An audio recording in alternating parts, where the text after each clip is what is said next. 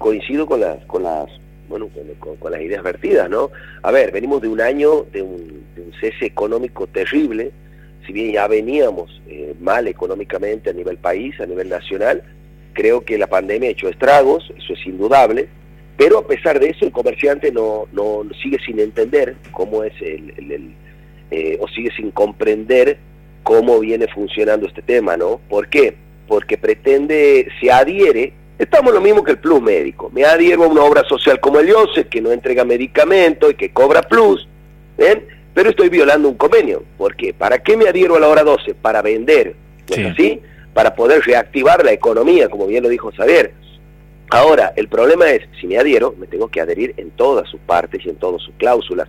Es decir, de acuerdo a lo estipulado en los planes y en los convenios. Ahora, no es el famoso precio de lista, precio de contado, precio financiado o precio hora 12 no, a lo sumo puede haber, y que no se llama precio de lista ni precio contado, un descuento o bonificación por pago a contado, pero después el precio es único. Bien. es que yo tengo un precio de acuerdo a la cara del cliente, es decir, que si una persona eh, que, habla otro idioma le voy a cobrar porque sé que viene con dólares, le voy a cobrar más caro.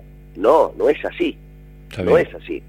El programa, como bien lo dijeron ustedes, trata de reactivar la economía, fuera de las picardías de algunos sectores sobre todo el rubro sobre todo el rubro electrodoméstico, ¿no? que es el que más picardía está teniendo en este sistema, en, bueno, este, utilizando este sistema para su fruto y su ganancia.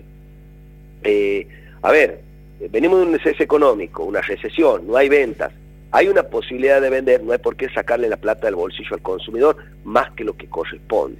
Entonces, el precio estipulado, el precio que figura en el producto, es el precio a través del cual se me tiene que financiar dependiendo del producto,